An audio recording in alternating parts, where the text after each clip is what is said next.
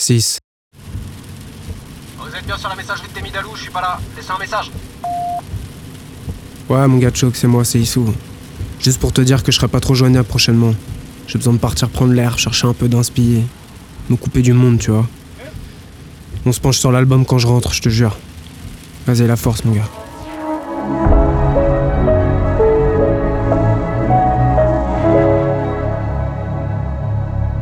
Au-dessus des nuages.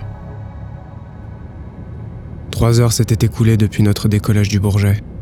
Non, le superbe jet privé Embraer Legacy 650, contre toute attente, en tout cas la mienne, ne prenait pas la direction de Key West. J'observais, attentif. L'avion numérique se déplaçait sur notre écran de bord, bien trop au nord pour filer vers la Floride. L'intérieur était peuplé de sièges larges et isolés, d'une épaisse moquette dans laquelle le commun des mortels aurait rêvé de s'enfouir. Un espace à dominante crème, sans aucune griffe royale apparente. Dans la délégation, il y avait Renard, évidemment, plongé dans des dossiers impatients. Il m'avait confié au décollage, scotché devant son ordinateur, qu'il aurait plus de temps pour discuter après l'escale. Le vol s'annonçait long. Il y avait Marco, aussi. Marco et Clark même. Belle surprise et grande incompréhension. Vautrant en boule sur son siège, le premier n'avait pas ouvert l'œil. Il dormait déjà lorsque j'avais embarqué, dans la même position. J'étais fasciné par la lourdeur de son sommeil qu'aucune zone de turbulence ne semblait pouvoir interrompre loin d'être psychologiquement dérangé par les dix bornes nous séparant du niveau de l'Atlantique. Clark, lui, papillonnait, la truffe dans son pelage à l'odeur stupéfiante. Il y avait moi, le quatrième, perdu entre mille et une pensées, entre l'océan et le ciel, le regard plongé dans l'infini. On avait décollé sous des trompes d'eau parisiennes et grimpé jusqu'au soleil. J'avais bu du champagne. J'étais détendu. J'avais accepté de ne pas savoir. J'allais rejoindre l'homme le plus médiatisé du monde occidental de l'autre côté du globe. Je sentais l'inspiration renaître du fond, voyager jusqu'à ma tête en vitesse de croisière. Il fait tout le temps beau au-dessus des nuages. Kanté Kanté, c'est l'heure J'ouvre une paupière. La lumière a changé et diffuse à travers les hublots ses chaudes nuances d'orange. Je me suis écroulé. Incrusté dans mon poignet, le cadran de ma montre m'affiche 3 heures, heure française. Je m'étire de tout mon long et réalise ça fait 12 fois 60 minutes que nous arpentons les airs, 8 matchs de foot de suite. Nous sommes loin. En face, Renard a rangé ses affaires. Ses mains sont croisées sur la tablette. Il a ôté son épaisse paire de lunettes et posé la tête contre le haut du dossier. Il est calme. Calme comme celui qui a déjà vécu la tempête, qui sait qu'elle reviendra. Calme comme un homme de l'ombre dans l'ombre. La première étape touche à sa fin. En arrivant, j'aurai besoin de 3 ou 4 cigarettes en file indienne. L'écran indique que Los Angeles est proche. Nous allons atterrir. Pour redécoller, si j'ai bien capté.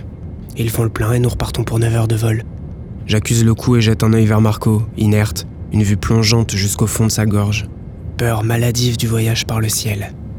Il a dû prendre une sacrée connerie pour dormir comme ça. Je comprends enfin le poids de ce sommeil aux allures de coma. Marco a opté pour l'anesthésie générale. Clark, blotti au pied de Marco, est attaché par un mousqueton. Il nous écoute, la tête posée sur ses pattes en croix. Je risque une caresse, il renifle ma main et me laisse la permission. Won't be much longer now. Pourquoi vous lui parlez en anglais? Nous l'avons trouvé aux États-Unis. C'était un chiot à l'époque. Mon frère lui a toujours parlé dans sa langue. Aller-retour furtif, de l'un à l'autre. Je reste stoïque. Malgré leur sécheresse, l'évidence me saute aux yeux. Marco, renard, renard, Marco. Le même éclat dans l'expression, un détachement similaire au-delà des apparences. Derrière ses lunettes rondes, Renard observe naître ma réaction, son éternel tour d'avance en poche, et confirme. De la même mère. Je laisse en suspens la file d'attente de mes interrogations.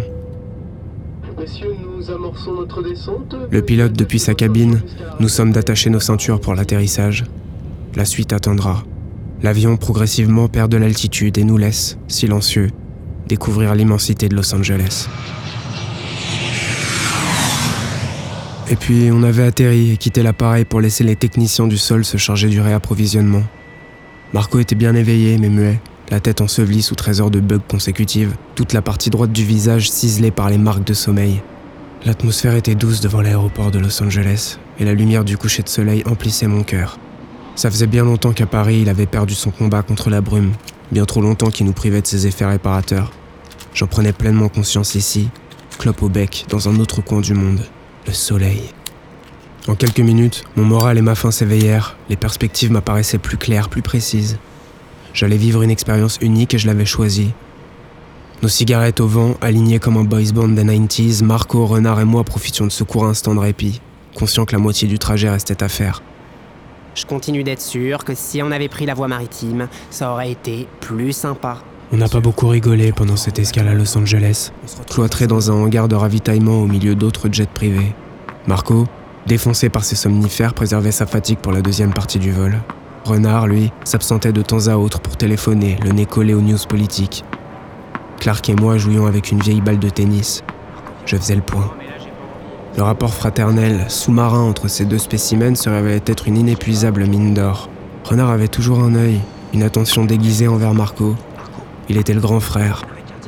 Leur lien était visible, une complicité discrète, puissante quand on s'y attarde. Je me revoyais, en planque devant le palais, peiné par l'existence de ce trop jeune sans-abri. J'étais si loin du compte. Marco n'était pas ce chat de gouttière. Il était le frère du marionnettiste, le prolongement de l'homme de l'ombre du roi. J'avais du mal à comprendre son rôle dans tout ça. Son choix, celui de renard aussi. Mettre son cadet de garde dans le froid et devant la porte d'un palais dont il possédait toutes les clés. Comment avait-il pu en arriver là, chacun de leur côté? Ils étaient devant moi, jouant leur numéro habituel et involontaire. Il y avait une sombre histoire de famille derrière. Leur passé sentait les larmes. Et puis le soleil s'en alla de l'autre côté de la terre. Bientôt, Paris rouvrirait ses yeux et moi je parlerai avec Albatros, d'ambition, de société, de sa fuite en avant. On prit place dans le cylindre du ciel, chacun sur son siège, chacun dans sa file d'attente d'interrogation. Il y avait entre nous quatre quelque chose de facile, une atmosphère de vestiaire. Je me sentais à ma place. L'avion s'alignait sur la piste lorsque Renard, complice, prononça ces mots qui lancèrent mon aventure. En Polynésie française, il est 17h. Nous, nous arriverons vers 1h30 du matin sur l'île une île de 70 km dans l'archipel de la société. Elle s'appelle Wainé. Là-bas, ils l'appellent l'Authentique.